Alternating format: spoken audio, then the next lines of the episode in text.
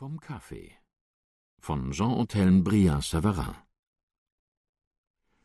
Ursprung des Kaffees Der erste Kaffeestrauch ist in Arabien gefunden worden, und trotz seiner tausend Umpflanzungen hat er sich noch nie in anderen Ländern übertroffen. Nach einer alten Sage ward er von einem Hirten entdeckt, der bemerkte, wie seine Herde jedes Mal erregt und merkwürdig lustig wurde, wenn sie den Kaffeestrauch abgeweidet. Se non è vero, e ben trovato. Auf alle Fälle gebührt dem aufmerksamen Ziegenhirten nur die halbe Ehre.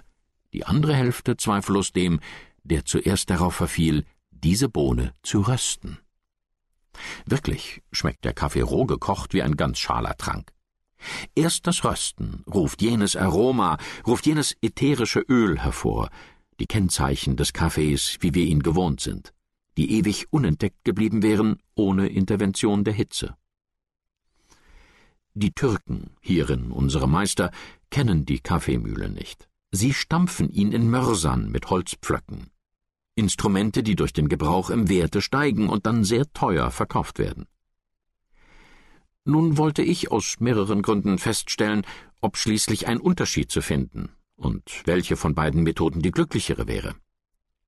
Ich röstete also sorgfältig ein Pfund erstklassigen Mokkas, teilte ihn in zwei gleiche Teile und ließ nun den einen mahlen, den anderen stampfen, à la Türk. Dann machte ich Kaffee aus beiden Pulvern, nahm gleiches Gewicht, gleich viel kochendes Wasser, behandelte alles ganz gleich. Endlich kostete ich diese beiden Kaffees und ließ sie von einer klassischen Jury kosten. Einstimmig wurde der aus gestampften Bohnen dem aus gemahlenen weit vorgezogen. Diesen Versuch kann jeder wiederholen. En attendant kann ich ein sonderbares Beispiel erzählen, wie die Behandlungsart eine Substanz verändert. Wie kommt es, fragte Napoleon eines Tages den Senator Laplace, dass ein Glas Wasser, in dem ich ein Stück Zucker löse, viel süßer schmeckt als eines, in das ich die gleiche Menge Puderzucker werfe? Sire, erwiderte der Gelehrte, es gibt drei Substanzen, die im Grunde das Nämliche sind Zucker, Gummi und Stärkemehl. Diese differieren nur unter gewissen Bedingungen, deren Geheimnis die Natur verwahrt. Es könnte sein, dass beim Stoß mit dem Mörser einige Zuckerteilchen sich in Gummi oder Stärke verwandeln und so der Unterschied entsteht.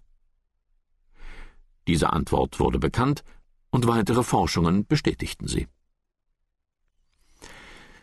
Verschiedene Arten Kaffee zu bereiten.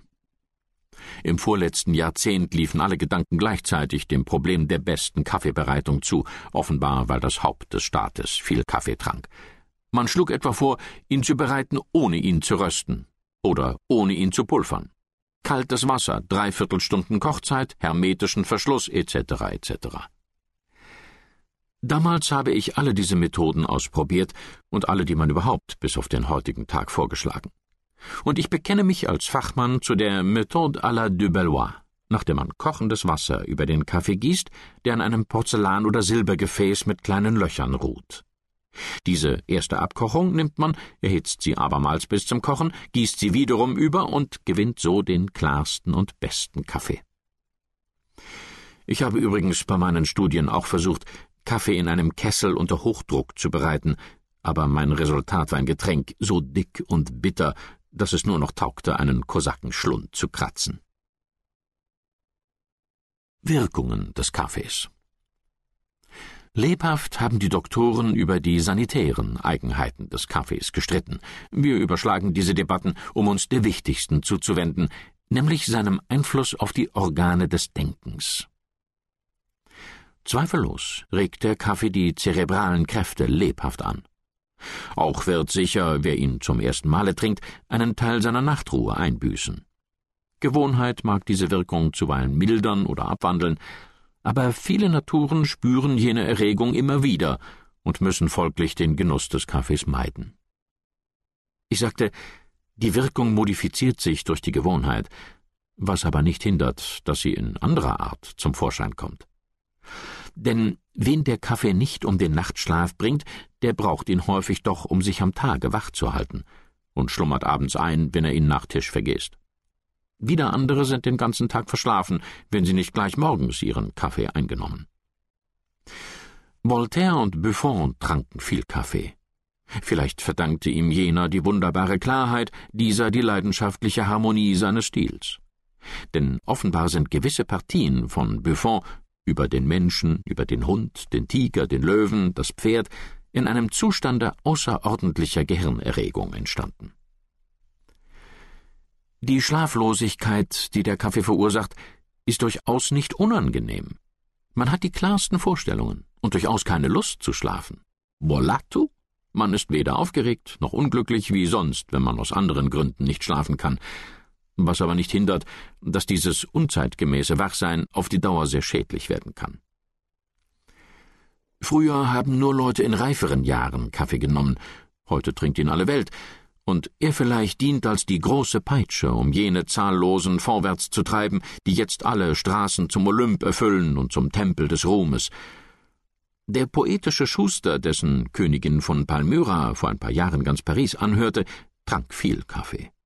Auch schwang er sich in höhere Sphären als jener Zimmermann von Nevers, der nur ein Säufer war. Der Kaffee ist ein viel stärkeres Getränk, als man allgemein glaubt. Ein kräftiger Mann kann täglich zwei Flaschen Wein trinken und dabei sehr alt werden. Dieselbe Menge Kaffee hielt er nicht lange aus. Er würde stumpfsinnig oder stürbe an Auszehrung. Ich habe in London auf dem Leicesterplatze einen Mann gesehen, den hatte ein Unmaß von Kaffeegenuss zum Krüppel reduziert. Er litt nicht mehr. Er war an seinen Zustand gewöhnt und beschränkte sich nun auf fünf bis sechs Tassen täglich.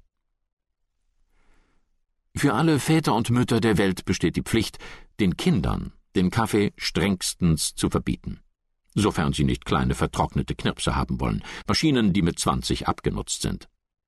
Diese Warnung geht zuerst an die Adresse der Pariser, deren Kinder oft viel weniger kräftig und gesund sind als die Kinder gewisser Departements. Ich selbst gehöre zu denen, die gezwungen sind, auf den Kaffee zu verzichten. Und ich will diesen Absatz schließen, indem ich erzähle, wie völlig ich früher in seiner Gewalt war. Der Duc de Massin, damals Justizminister, hatte von mir eine Arbeit nachgesucht, die ich mit größter Sorgfalt machen wollte, obschon er mir nur wenig Zeit gelassen, denn er verlangte sie von heut auf morgen. Ich fügte mich also darein, die Nacht durchzuwachen, und um der Schlafsucht zu wehren, panzerte ich mein Diner mit zwei großen Tassen Kaffee, so stark als duftend. Um sieben kam ich nach Haus, um die angekündigten Akten vorzunehmen, fand aber nur die Mitteilung vor, ich könnte sie wegen irgendeiner Formalität erst morgen erhalten. Enttäuscht kehrte ich dahin zurück, wo ich gespeist, spielte eine Partie Piquet, ohne jede Zerstreuung, der ich sonst ausgesetzt bin. Ich schreibe das dem Kaffee zu beginne aber in solcher Annehmlichkeit mit einiger Unruhe an die Nacht zu denken. Indessen gehe ich zur gewohnten Stunde zu Bett und bilde mir ein, ich würde zwar nicht ruhig die Nacht durchschlafen, aber doch vier bis fünf Stunden, um so ganz sachte dem Morgen zuzugehen. Ich täuschte mich. Zwei Stunden lag ich schon da und war noch ganz wach. Mein Geist war in sehr lebhafter Bewegung, mein Gehirn kam mir vor wie eine Mühle, deren Räder sich drehen, ohne etwas zu malen zu haben. Diesen Zustand, so fühlte ich, musste ich benutzen, wenn das Bedürfnis nach Ruhe wiederkommen sollte, und ich begann eine kleine Geschichte, die ich kürzlich auf Englisch gelesen, in Verse zu bringen. Leicht wurde ich damit fertig, und als ich jetzt ebenso wenig schlafen konnte, fing ich ein zweites Gedicht an, aber diesmal vergeblich. Ein Dutzend Verse hatten meinen poetischen Schwung erschöpft, und so musste ich verzichten. So verbrachte ich die Nacht, schlaflos und ohne eine Sekunde auch nur einzunicken. Ich stand auf und verbrachte ebenso den Tag, ohne dass Mahlzeiten oder Beschäftigungen irgendetwas verändert hätten. Als ich dann endlich zur gewohnten Stunde wieder zu Bette ging, konnte ich berechnen, dass ich vierzig Stunden lang kein Auge geschlossen hatte.